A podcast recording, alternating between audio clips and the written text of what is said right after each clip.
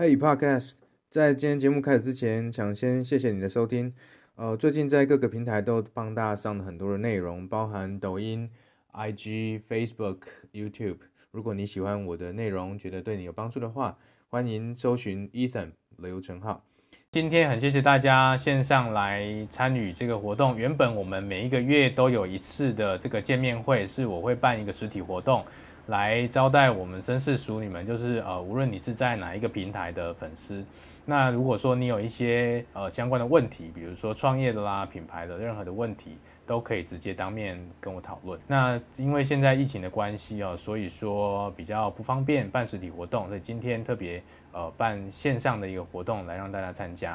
啊、呃，现场有很多，主要是有一些部分是都是创业者居多，那有。可能是我在新创总会或是文化部辅导的一些呃创业团队，或者是说从各个社群平台上面呃认识我的内容的人。那今天我想要跟大家分享的一个主题哈，我在前一次的面对面的交流会的时候，在大概在三四月份哦就开始谈 NFT，这是一个。呃，国际新创的趋势。那当时我讲的是说，什么是 NFT，跟国外的一些案例。如果你有看过我的 YouTube 影片，应该大家知道了。后来我也到中视新闻上面去，呃，跟他们做一下现况的一些分析。那当然，如果针对没有看过的人，我大概再用很快的速度跟你呃补充一下，为什么要谈 NFT 这个事情呢？因为它对创业者来说是一个呃未来三到五年会长期影响你获利模式的一个工具。就是像以前的艺术家，他也许画出一幅画，它销售出去第一幅，就算你比如说卖一百万好了。可是当你的卖家要卖出到二级市场，例如说拍卖市场或者做其他交易的时候，基本上它跟原来的创作者之间就没有任何商业利益的关系，你就是赚不到二手交易的钱了。哦，后面都是这些拍卖场或是其他的厂家在做获益。但 NFT 一个最大的重点是，它基于智能合约底下。去做这样的长期交易的时候呢，可以让创作者在每一次你的呃创作被交易的时候呢，获得大概百分之十或者你自定义的一个 royalty 的收入，就是一个版权的收入。所以对创作者来说，呃，我会获得是一个持续性的收入。但是这里面中间其实有一个核心啊，就是说，呃，创作者本身。如你也必须要有社群经营或品牌经营的一个概念，才能够让你的作品持续不断的去增值。因为过去都是靠着呃像艺廊、像博物馆的收藏、像拍卖场或者藏家之间的一个交易来创造市场。但未来如果是每一个艺术家或创作者自己要去创造这个市场的时候，你必须自己去创造需求哦。所以对于创业者来说，这是一个很好的机会。呃，NFT 绝对不是只是一个艺术品而已啊。所谓 non-fungible token，意思是说非等值的代币。什么叫非等值？就今天如果你拿着台币一百块给我，我也拿一百块给你，这两个一百块是等值的。可是如果今天你的一百块上面有 BTS 的签名，那你给我的时候，你可能就要收我一百万，而不是一百块了。所谓的 NFT 就是你在每一样你的商品或是服务上面加上你的签名，让它变成一个跟其他服务或其他商品非等值的一个代币。好，所以这个是一个最核心而基础的概念。那回过头来说，就是那这就好像是我在上面加签名，或者是我在上面加一个 logo 一样，怎么样经营品牌，跟怎么样经营我的长期累积的一个价值。才会是决定未来能够在 NFT 市场上面胜负的关键，而不是今天我要做一幅作品，然后我可能就一下子一夕之间致富，哦，我要卖一个几百万美金去成功，那一些都只是现在看到的例子。可是呢，大约百分之九十五以上的 project 可能在未来的三年都有泡沫化的危险，因为它没有继续加值的可能性，因为它并没有实际的效用。好，所以那。呃，重点是，那我们当我们我们回来思考，听到说，哎，这个东西好像很好啊，NFT 好像很有前景啊，很多人都卖很贵，赚很多钱。那你要怎么样用到你自己的商业模式里面，才是真正决定你能不能从里面获益的关键。好，那这里面第一个要思考的是，当我在打造我的第一个 NFT 的时候，一定要考虑的是，我提供的价值应该要大于我卖出的价格。哦，这可能有一点违反直觉哦。一般好像觉得说，哎，我卖一百块，呃一个一颗以太币的东西，我不是应该要成本低于一颗以太币我才会赚钱嘛？但是 NFT 给你的概念其实是它是一个长期持续的收入，所以最重要的是创造后续让人们想要拥有的稀缺性。那稀缺性来自于什么地方？第一个是限量，第二个是价值的增长。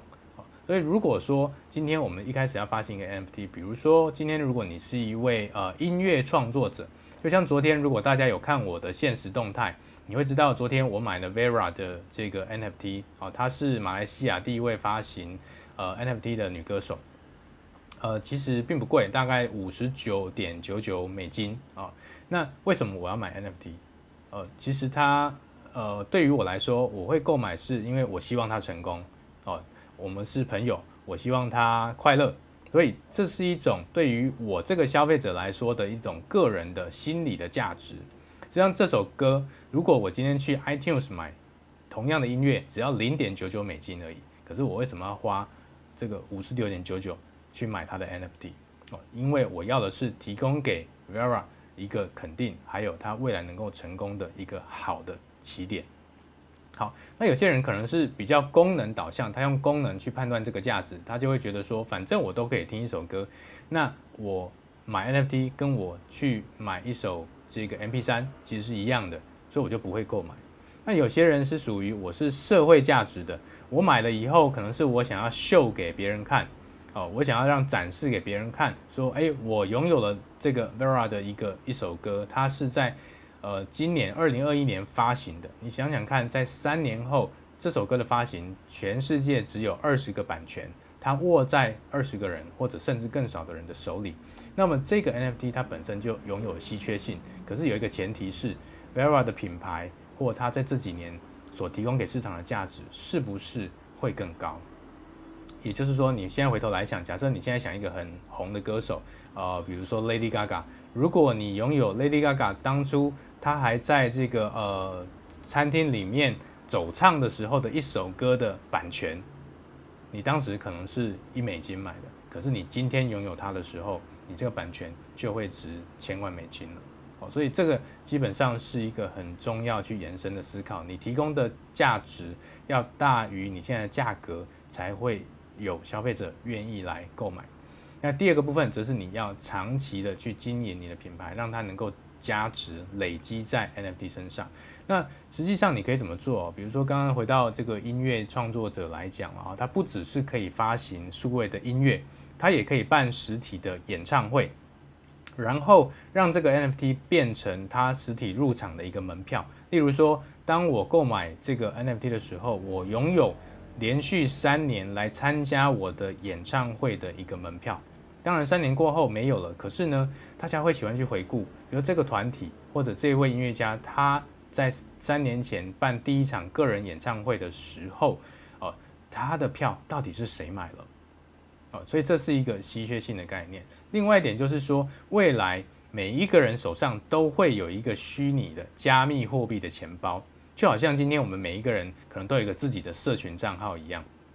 所以未来你会去看说，比如说 Elon Musk，哦，就是特斯拉的这个创办人马斯克，他会去看，你会去看说，诶，他的虚拟钱包里面有哪些 NFT？想想看，如果你今天是一个品牌。比如说，你今天是卖呃球鞋好了，或者是你卖车啊、你卖的是一个呃吉普车，那你的车子的品牌，在他买车的同时，也发行一个 NFT。如果马斯克的这个加密货币钱包里面拥有你这辆车的 NFT 在里面，那你会有多大的一个宣传效益？哦，这是一个很重要的品牌价值，也就是我刚刚讲的社会价值的部分。哦，所以你如果回到说这些名媛，他们身上可能有很多的包包，可是他出门只能提一个包啊，那他可能想要展示，哎，我身上可能有 Hermes 的包，我有 Chanel 的包，我有这一些很多呃不一样的包包。但当我每一个包包都搭配一个 NFT 的时候，我一出门，呃，大家会看，比如说你是孙芸芸，会看孙芸芸的虚拟货币钱包里面到底他买了哪些包，呃，这他就会发挥很大的不同的社会货币。或者广告或者行销的一个品牌价值的功用，所以这是呃未来非常重要的一个应用。OK，好，那呃，不止在这一些项目里面，例如你今天假设是发呃做课程好了哈，那就课程的应用，它你可以想象哦，现在有很多的呃，例如说学历或者说工作的证明，可能都会有造假的问题。但未来这些证书呢，都会在区块链上面去发行一个独一无二的代币，也就是说，你的证书无法造假了。因为当你毕业在哪一个学校，或你上过哪一个课程，那他们发给你一个毕业证书或证明的时候，在区块链上面都已经会被记载，你可以直接查询就查询得到，甚至包含结婚也都是一样的。今天想要带给大家的重点是说，呃，虽然我们一直在，我一直在谈的是一些呃市场上。最新的科技，但我并不是去预测未来会怎么样，而是从现况市场可能已经逐渐成熟的运用，去告诉大家说，在这个时间点是一个很好的切入时机，因为我们不是呃要当唯一就要当第一嘛，而在这个市场刚开始还没有完全成熟的时候，很多人可能会告诉你说，这是炒作，这不是真的，这以后会泡沫化。我承认都有可能会，呃，假设它真的泡沫化。但是它一样，人们会找到一个可以管理它或管控制风险的一个途径再回来。我就像呃这些加密货币在二零一五年开始 ICO 发行的时候，为什么到二零二零年的时候开始爆发成熟？因为大家都已经经历过泡沫化的危机，即使是大家今天所使用的 dotcom 的网站，在两千年网络泡沫的时候也是一样。现在二零二一年，没有人再去怀疑说网际网络是不是一个真实可以变成商业可行的一个模式了。好，所以今天我希望带给大家的重点是说，当你未来你现在啊，现在就应该去关注这个题目啊，无论你是要自己发行，或者无论你是要去购买，然后考虑它会不会增长价值做一个投资，还是你真的喜欢想要做一个收藏的时候，你能够有一个清楚的价值判断的标准。你有一个未来自己的商业模式的思考，思考看看，就你现在手上在做的事情，你有没有办法去做这样的一个结合？好，假设你今天是比如说教育界里面第一个发行 NFT 的单位，你能够获得的品牌宣传的效果会有多少？但是你一样必须考虑长期价值累积，跟你的品牌如何累积在上面，这样才不会让大家觉得在一开始购买的时候。会有这个呃呃受骗或者说吃亏的一个感觉，最终都还是回归到社群经营跟品牌经营上面。好，那呃这是今天要跟大家分享的部分。那最重要的还是呃我要跟大家做一对一的交流。所以如果接下来你有任何的呃想法，你有任何的问题想要讨论，OK，那我到我应该下去到台下去跟大家做一对一的讨论。OK，好，谢谢。来来来，有问题的人可以可以过来，可以，或者有什么想法，大家也可以彼此之间互相的交流啊。因为最主要是说，我希望促进的大家说，能够在这个呃不同领域的人，平常很难得有这样的机会，可以一起讨论品牌、行销、创业的部分。那 Co-Branding 是一个社群，呃，目标就是能够有一百个创业者在里面可以互相帮助。那大家在社群上一定都各自有经营，所以呢，如果说，呃，未来也可以做 feed，做不同的节目，或者说做不同的内容，呃，互相 podcast 的访问，这个也都是很好的。我可能要离开一下，因为外面的人听不到我们的声音。我们到左边的空地好了，哎，左边有一个大会议桌，我们到那个左边大会议桌去好了，是不是所有人会比较能够进得来？因为人人数太多了。哈哈，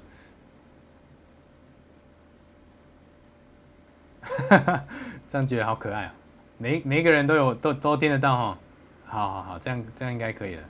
对，因为我这边近期也有一些比较呃算是腰部的网红，大概就五十万左右的一些 KOL 的一些情况，他们也在反映啊，就厂商的整个预算是下降，或者说计划都会暂缓。但第二个现象则是说会厂商会把预算从原本的 KOL 比较集中。但是移到比较呃微型的 KOC 上面去做投放，去做更多新的测试。基本上现在公司请设计就希望他全能，什么都要会，对不对？啊，这这边像那个耳洞跟雀瑞瑞都是你你可以参考的对象，因为他们也都有设计跟行销相关工作的背景，然后现在也都是经营个人品牌了。这边如果大家有去社群或新闻媒体去观察呀，很你会发现很多人心里的想法是说，这波疫情赶快结束，让我们回到正常的日子吧。但是呢，我是要跟大家说，已经没有所谓回到过去这种事情了，就。所有的新的状态进来，都会带来新的机会，也会让过去我们所习惯的一些生活形态发生很新的改变。所以不要再想说要要回到过去的状况。那包括现在像呃，我一直做很多像地方创生或是旅创的事业，这个旅游的事业、观光事业在台湾现在算是最惨最惨的产业了，还有餐饮的行业，而也是没有人敢要去讨论。那这个部分未来必定要发生的一个状况是，你如何像刚刚做课程，把线下的体验带到线上。可是线下的体验毕竟有一些是线上所无法提供的，那你要怎么样去回到价值的本身？哦，像旅行的价值，过去可能就是到不同的观光地区去踩点，然后去吃东西、买纪念品。可是那个真正体验价值的本身，却是我们很不去重视的。所以现在你会听到很多人说，疫情结束之后，他们都要去日本玩，听起来好像是要去报恩，但其实只是一种借口。但怎么没有人想到说，我要好好的，呃，把台湾经营好，让我们可以可以在台湾好好的玩。好，所以这个是呃台湾的像观光或旅行行业一个很好的机会。那我现在也是在带他们做一些更新的、不一样的方式去面临未来的挑战。那如果大家有兴趣的话，接下来我会开始发 VR 的内容，就是 Facebook 的 Oculus，不晓得有没有人在用？哦，如果你有在用的话，过去呃几年来 VR 一直没有普遍，你你身边的人可能没有没有几个人哈，也许找不到一个人在用 VR，主要是因为它有技术的限制、成本的挑战哦，然后还有像是线路跟空间的问题。可是从 Oculus Quest 系列出来之后呢，呃，VR 眼镜就像是手机一样了。那这个也会让 VR 技术快速的普及，特别是未来在这种呃现实世界跟虚拟环境已经不分的状况之下，那我们称之为 Metaverse。Metaverse 的意思是说，呃，就像一级玩家这样，你早上一醒来之后呢，你不用出门，你戴一个 VR 眼镜，然后你用你的分身去上班，那你在虚拟世界里面是另外一个人的生活。哦这样的一个状态，所以有两本书你可以去读一下，一个是一级玩家，哦，它呃原文书叫 Real Player One，另外一本书叫做 Snow Crash，就呃中文我记得翻译成叫溃雪哦，但是它其实就是雪崩的意思。那溃雪这本书已经已经中文书绝版，你有兴趣可以看英文书。哦，它里面提到的是说，人类在数位世界里面，它会自产，就是你会买一个你在虚拟世界上面的土地。盖自己的房子，然后你会在上面有自己的呃室内装潢，所以这会造就出很多新的行业出来。例如过去的室内设计师设计的都是实体空间里面的房子，可是有没有人会去设计虚拟世界里的房子呢？建筑师要开始面临挑战了，因为呃现实生活里的土地取得困难，建筑有所谓的力学跟材料的影响，可是我到虚拟世界里面的时候，它都跳脱了这些限制以后。那你可以盖出什么样的房子？这是真正未来设计力能够表现的地方。哦，所以虚拟世界里面，无论是建筑师、室内设计师，还有服装设计师，都会有不一样的挑战。它不再是把现实世界的东西变成 3D 建模丢上去而已，而是你会考虑到你在虚拟世界里面的 avatar，就是你的虚拟人像，已经可能跟你自己本人长得不一样了。可能有三只手，可能你是玻璃状的皮肤，哦，像是水银状的那个。呃呃，闪银杀手那样子的一个状态，可是他要穿什么衣服才好看？哦，所以这次会有很多新的机会出来。我常常在举例是说，全球第一个 YouTuber 是二零零八年产生的，可是，在二零零八年以前没有 YouTuber。在二零二一年的今天，八成的国小学生，你问他未来志愿是什么，他们都想当 YouTuber。哦，所以。我们现在在谈的这些机会，它在未来的三到五年，其实都会成为新兴的行业。如果大家在这个时间点可以去往前看的话，你会看到很多更新的可能性。老庄在吗？那你心里想要做这个品牌的一个愿景是什么？PowerPoint 我也不知道这要怎么分享 PowerPoint 呢？你要不要实验看看？这这个平台也是大家应该大部分人都第一次用嘛。哦耶，分好，哎有有有，酷诶酷诶，创投来说了，因为这块刚好是我熟的领域了。你你这个切入点，无论是呃，当然专业创投机构就暂时不提了哈，就算是天使投资人，我们说天使投资人就三个 F 嘛哈，一个是你的 family，你的家人，呃，第二个是你的 friends，你的朋友们。哦，第三个就是富，是傻瓜才会投资你嘛，因为你现在很多的不确定性。但无论如何，要给天使投资人看呢，你的简报的设计上面都要在一开始就切入最大重点，因为每一个创业的项目最重要都是要去解决一个可能存在的问题，没有人解决的，或者是市场有空白但还没被填满的，所以你应该就。呃，这两个关键题目去切入，比如说你观察到说，好妈祖现在可能刚刚说是最大的 KOL，有这么多的 follower 追随者，呃，可是却没有人好好的把妈祖文创呃作为一个品牌去在这个市场上去发挥它的市场效益，所以你觉得这是一块空白，哦、这个就是一个最一前面两前面两页的切入点，它才能够很快的去抓到你这些潜在投资人的呃认同感，然后跟他们产生连结。那第二个部分就是说，那为什么这件事你来做会有比别人做有更有优势哦？比如说你提出的究竟是说，你对于妈祖的文化本身有一个不同于别人的观察吗？哦，你看到的东西，或者你曾经参与，比如说妈祖绕境或从小看到大，你有什么不一样的呃设计能力是你可以去发挥吗？像刚刚耳东说你的这个贴图做的很可爱嘛，这你自己画的吗？嗯哼哼哼。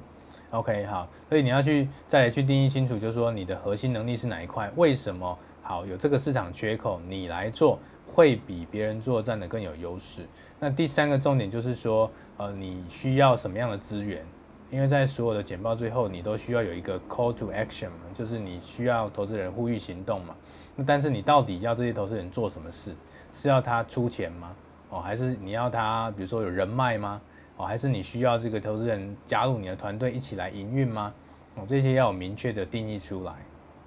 好，然后后续就是你需要他做这件事，可是你一定要给他一个相对的回馈嘛。那这个回馈是什么？那每一个人要去投资的时候啊，其实判断的价值标准都不一样，所以你有几个面向的指标可以去切入。比如说第一个肯定是财务指标，因为我要今天要出钱投资的时候，我就要评估说。呃，我到时候的这个 ROI 是多少？就是我的投资报酬率会是多少？哦，所以你至少要做一个三年的财务评估。哦，你的财务目标三年之后，它的投资回报会是多少？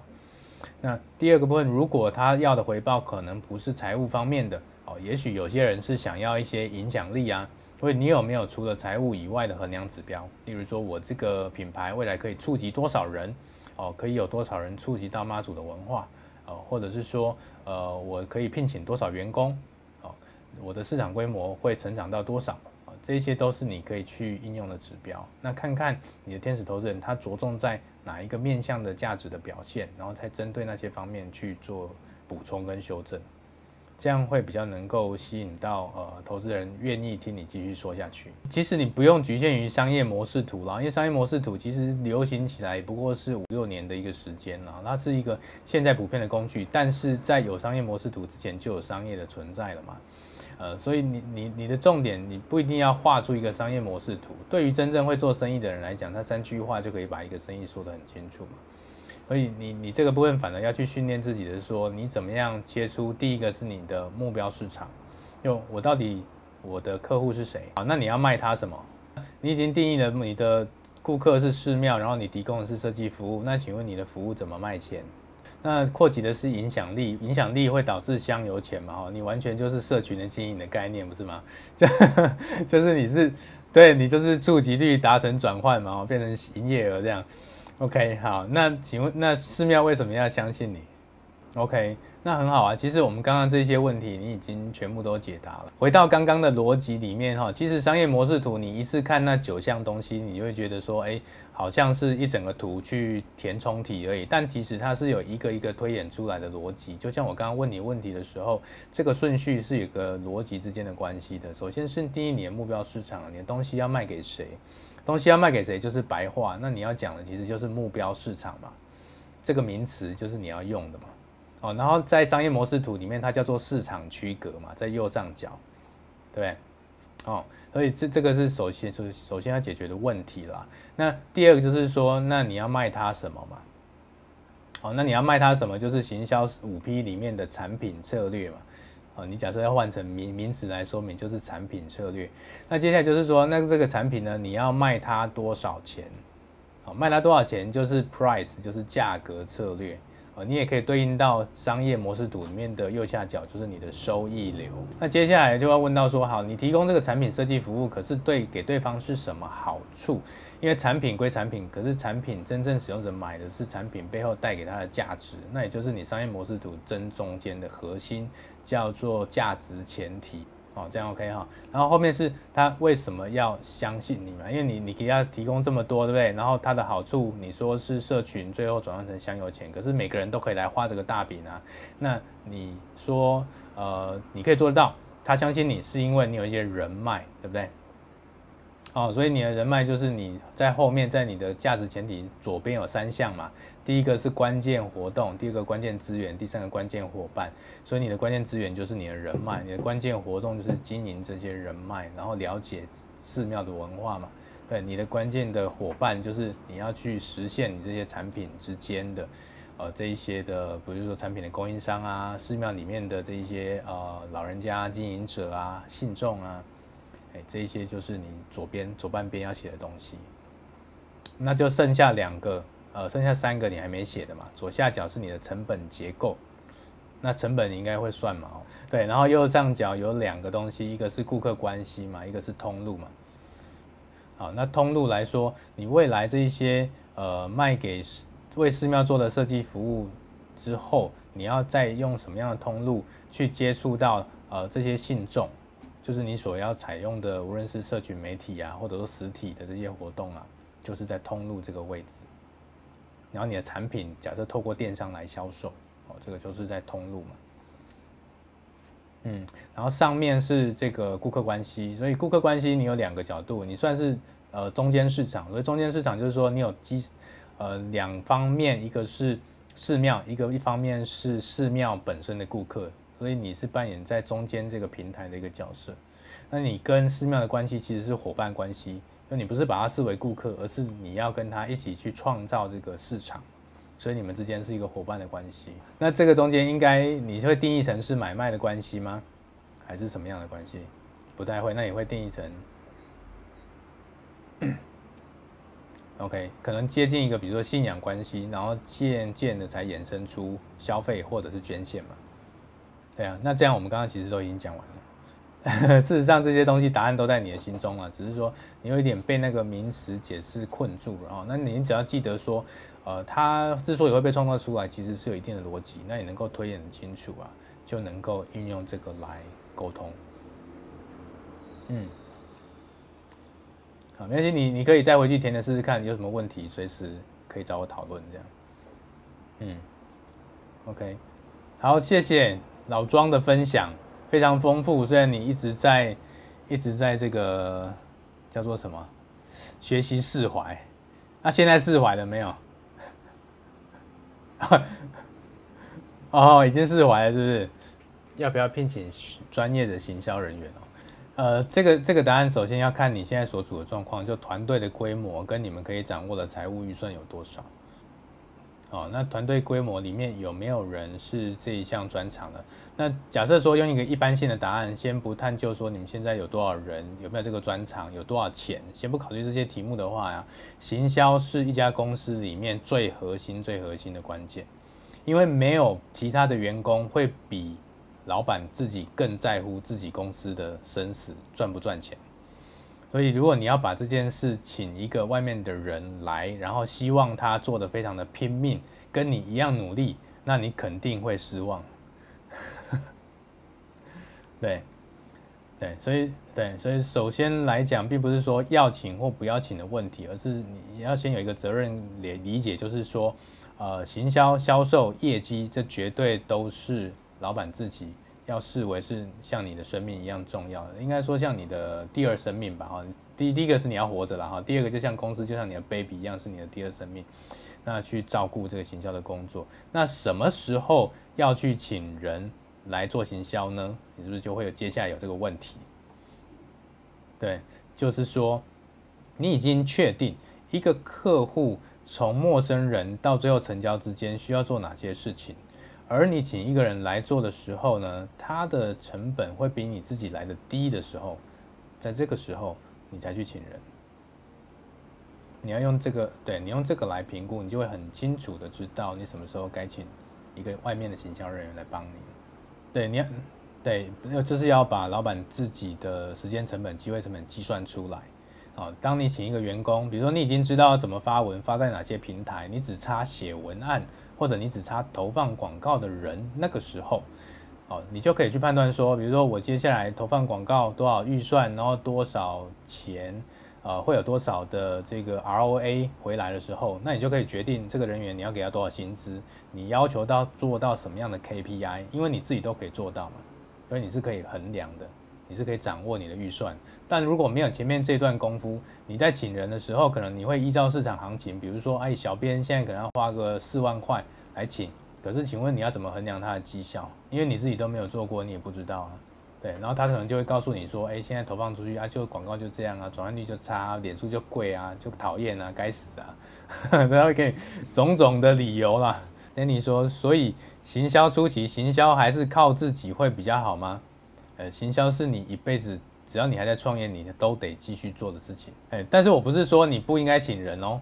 你要回到我刚刚讲的，你心中其实是有一把尺的，就这个尺是你的机会成本，因为不同的行业有不同的标准，我很难告诉你说你现在要不要请人了哈，除非我我当你们公司的顾问才有可能嘛哈，去了解你的财务，我要看你的财务报表，知道你有多少钱，你能不能请人，你会不会请人三个月就付不出薪水来，好，然后第二个是说你自己的呃团队现在有多少人，其中的核心能力。那当我们请一个行销人的时候，这个人能够创造出的价值是不是能够大于他的薪水？好，这些条件你都要去做评估考虑，千万不要把外聘的人想成你的救星哦。好，我我随便举一个例子啊，但不一定符合你的状况。比如说证书好了，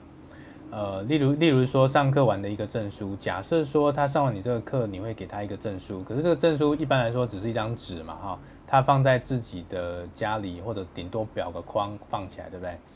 但是这个证书如果能够足以在他的无论比如说职业生涯上或求学过程里面能够做一个长期价值的累积的话，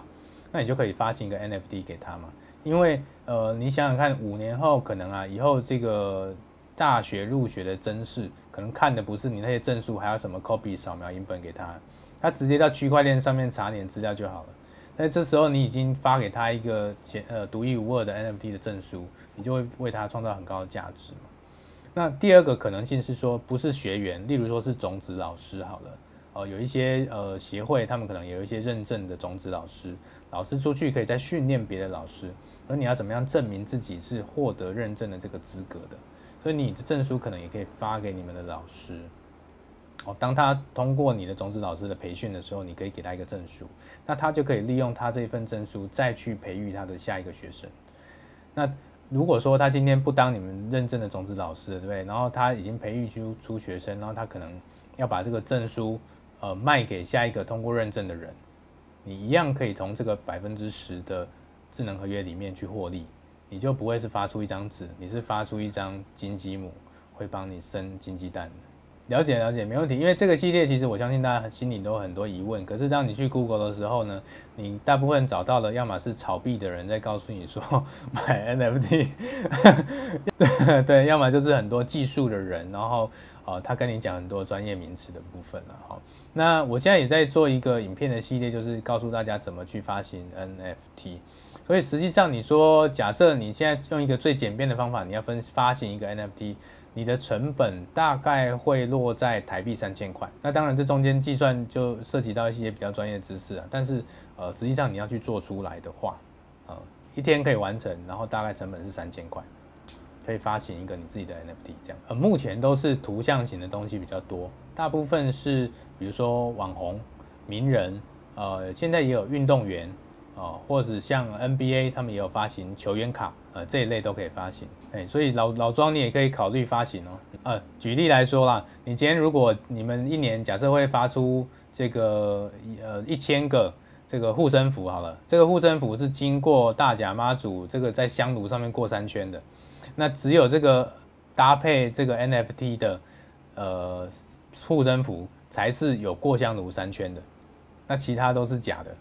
对，那你就会知道，哇，这个护身符就值钱喽。而现在已经可以做了，已经可以做了。哎，但是技术始终不是问题，其实两三年前就有了啦。那只是说当时大家都觉得对这个东西不是很信任嘛。那经过泡沫化之后，哎，其实验证它是可行的。那渐渐有更多可靠的商业模式。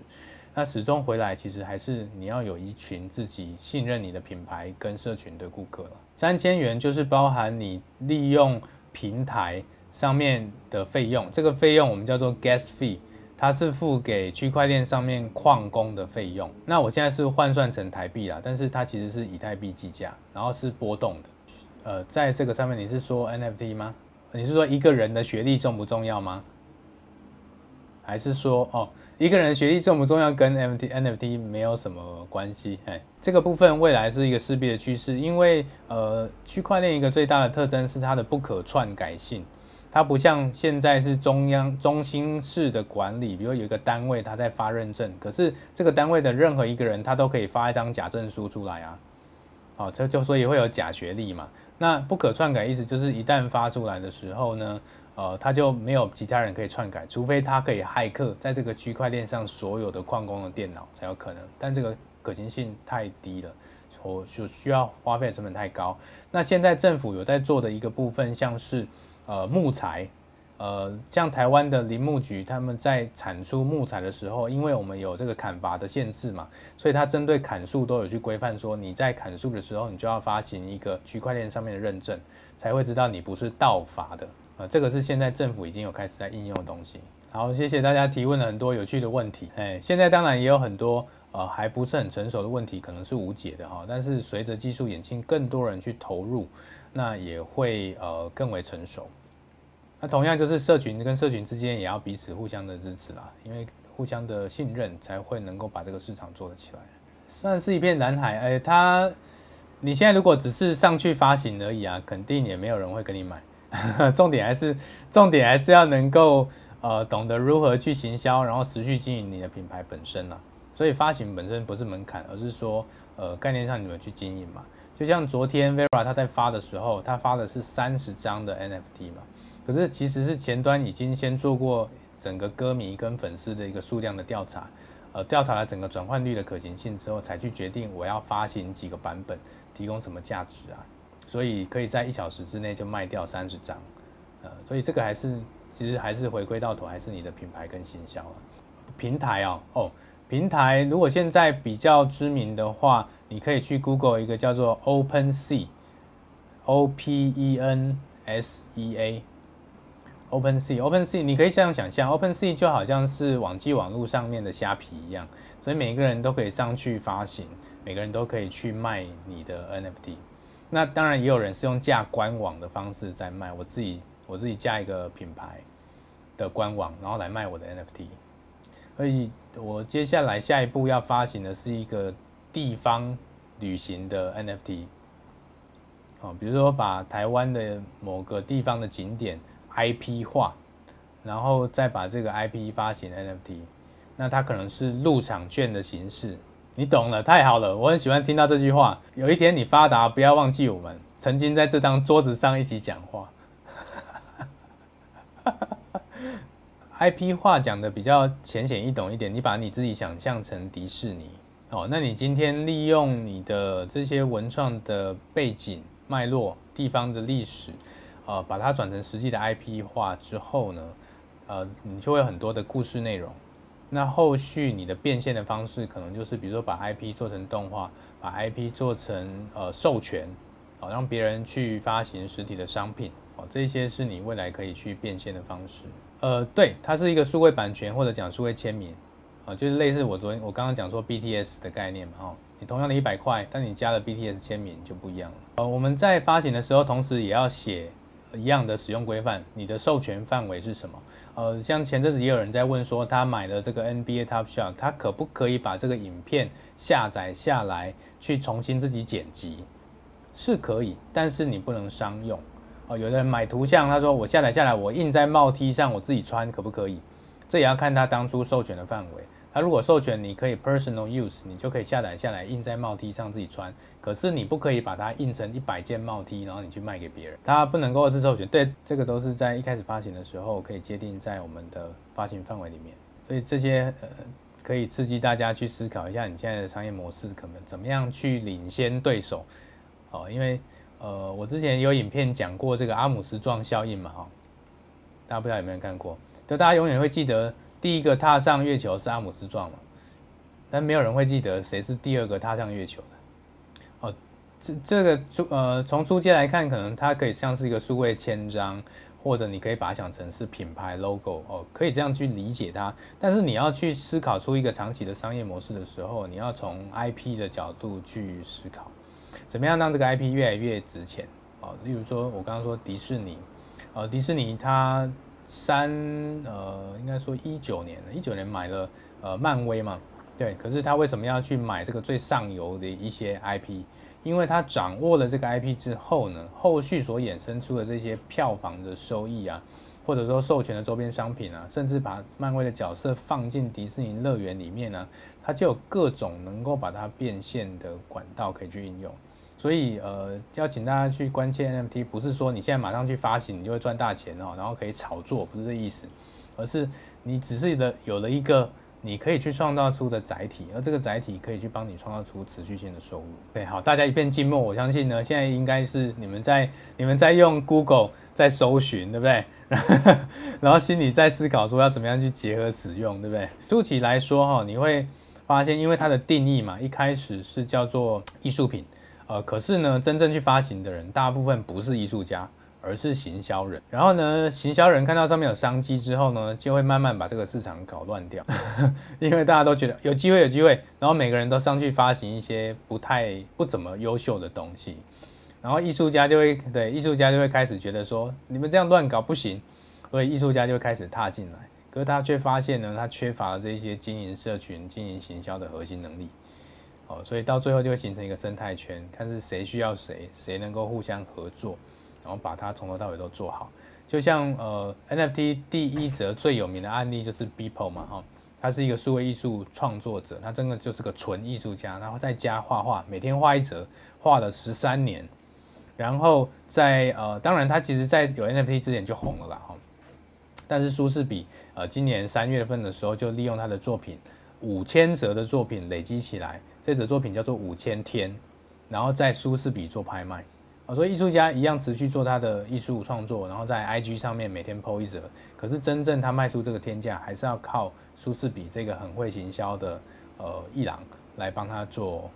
拍卖的工作。你们要去思考这个生态圈里面，从一个作品被塑造出来到最后的行销是怎么做的。嗯，它绝对不会只是艺术品。这个大家绝对要摆脱这个概念哦，所以你不是要去画一幅很漂亮的画在上面，而是它背后要带给大家什么价值。再举例来说了哈，呃，像我最近在发在那个 TikTok 上面有一则影片啊，说一百万我要帮助一百万人创业，呃，这个愿成就喜欢的事业嘛，然后就有人问我说，这个请我去他去他们公司当顾问要多少钱，对不对？好，那我可以怎么做？我可以发行一个 NFT，这个 NFT 呢，就是你买这个 NFT 的人呢。可以取得我一年的顾问合约，所以在这一年里面啊，我会成为你们公司的顾问。可是这个钱是多少钱？就用拍卖的，用竞价的。所以当第一个人买了以后，哦，他可能比如说买一颗以太币好了，好，一颗以太币买下来，好，然后他开始进行一年的合约。一年合约过后之后，他就没有这个一年的这个权利了嘛？诶，他可能想说，那我就要卖给第二个人。好，那我可以去定义说，当你卖给第二个人的时候，那个新的买家会重新持有一年的合约的价值，那你就可以想象喽，这个 IP 本身就会不断的增值，因为顾问的价值是随着时间会越来越贵的。好，然后他在每一次被交易的过程里面，第一个人假设买一颗以太币，他第二次他就不会只卖一块，他可能就会卖两块。好，然后这个两块里面，我一样会收回百分之十的价值，虽然，哦，所以就得就会额外得到一个零点二以太币的收益。哦，所以这个价值创造就可以持续的下去。对，做品牌还有重视你留下的累积的价值是什么？呃，当然，呃，这个这个就跟艺术品拍卖或者说跟股票市场一样。它最后看的所谓的价格是成交价嘛，就是卖呃买方愿意出多少价格来买，那这个价值不断累积，一方面靠的是呃市场对这个品牌的评价，那对于品牌经营者本身也不是被动的去等待，而是我要怎么样持续的为这个 NFT 本身去累加价值，这样子这个社群它才会持续的活络下去啊。呃，就看最后买的那个人他是用什么心态买喽。如果他是用赚钱赚这个叫套利的一个心态在买的时候，就有可能会这样，因为对他来讲叫做停损了嘛。对，可是可是如果我要买的是我本来就欣赏这个 NFT 背后对带来给我的价值，无论是我刚刚讲的三种价值，一种是收藏，收藏可能是我单纯自己喜欢，对，这个是我的心理价值嘛。第二种，我收藏以后呢，我要秀给人家看，我有这个 N F，我有这个 Air Jordan 的鞋子，对，我根本也不穿它，对，那那我就是所谓的社会价值，我在 show off，在炫耀，或者是说，哎，我就是喜欢 Air Jordan 鞋子好穿，我买它就是喜欢这个功能，哦，这也是一种价值啊，所以要看买的人是什么心态。呃，如果以证书的角度看，证书的值钱不是证书的本身嘛，是证书它到底证明了什么？哦例如说，以 NBA Top Shot，它发行的是球员卡，但球员卡卖的并不是这个球员啊，而是他在某一年本身的一个表现，或者是某一幕的画面，让你觉得它是一个非常珍贵的回忆。那它卖的是稀缺性，所以大家会想要去保存这个球员卡。那你的证书一样，它证明的其实是在某一个时间点底下所发生的某一个能力的证明。那这个能力本身是不是会随着你本身在经营这个领域里面，大家会越来越重视，大家会越来越在意，它必须要有人 care，才有可能会有收藏的价值。所以，如果这个证书是一种随着时间它会呃褪色的，比如说它什么呃城市开发能力啊，呃或者什么 Adobe 的这种 Photoshop 设计的技能啊。它可能没有太高的收藏价值，它反而会随着时间而褪去这个本身的价值。但但如果说他是一个，比如说朗朗好了，朗朗是钢琴演奏家嘛，哈，他在小时候上过这个雅马哈钢琴音乐课，哦，然后他带着这个 NFT 长大，他以后成为一个超级有名的这个钢琴的表演家。你想想看，他当初上的那个课的证书，是不是就会超级值钱？哦，对，Miracle 讲的很对，它是一个系统。其实所有的创业都是一个系统啊。呃，例如说，你也可以搭配实体的物件去销售嘛。呃，像我们，我最近有一家游戏公司，他们的想法是这样：大家不知道有没有玩过手游？在玩手游，你要补充你的血量叫做什么？要喝什么？喝，对，要喝喝水嘛，对不对？是不是叫喝水？好。那那你可不可以，呃，在实体世界呢，你就卖一瓶矿泉水，然后这上面就附有一个 NFT，然后当你买了这一瓶实体世界的水之后呢，你就透过 NFT 可以登录到你的虚拟货币钱包里面，而你在游戏里面的角色，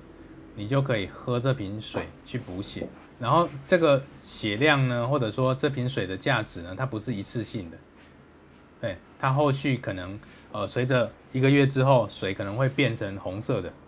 哦，然后可以变成恢复魔法，或者说可以让你转职，可以让你升等，哦，所以你就可以把物件跟，呃，在虚拟世界里面东西去串联上相关的价值。人类的生活只会在虚拟世界越来越多了，这都是一个成分比例嘛，哈。对啊，大家在抱怨说手机让人越来越疏远，那是看你怎么用。我觉得现在是网络让我们越来越接近，不是吗？不然现在大家各各处在不同的时空里面，怎么可能会能够在线上坐在一张桌子上面聊天？呃，如果你要考虑台湾的话啦，我觉得两三年，两三年，每个人都会知道，但不一定每个人都会用啦。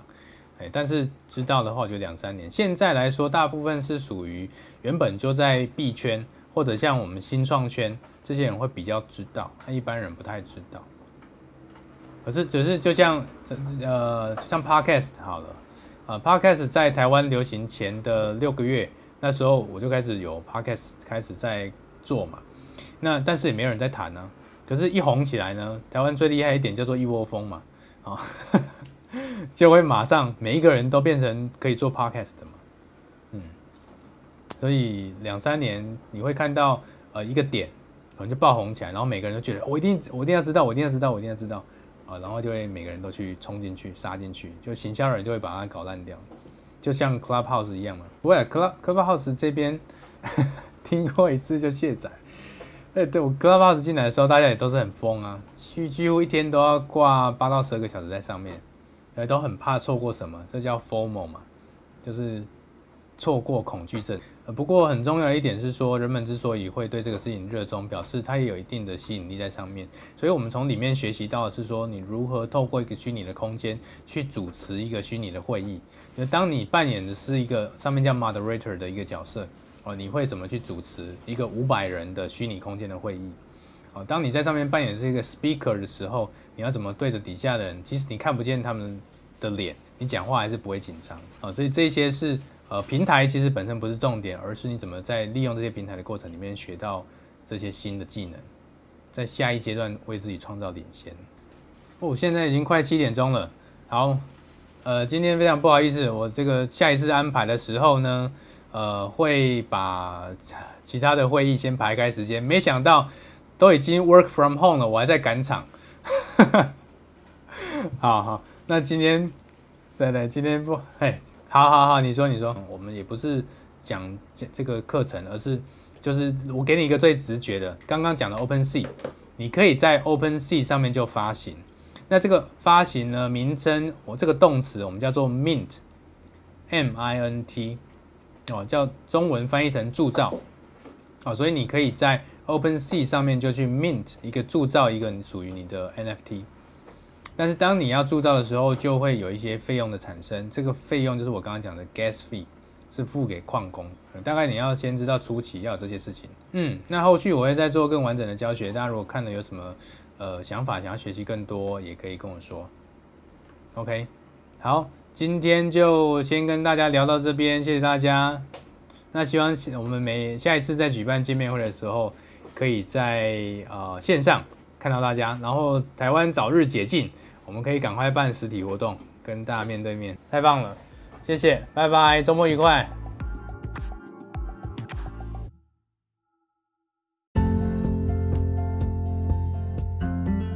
谢谢你今天的收听，我相信很多人现在才刚开始听 Podcast，或许你跟我一样是一边听一边工作或做其他的事情。如果你觉得我的内容对你来说有价值，不要忘了订阅并分享给你的朋友。那如果你还想听什么样的内容，也欢迎你留言告诉我。祝你有个美好的一天，拜拜。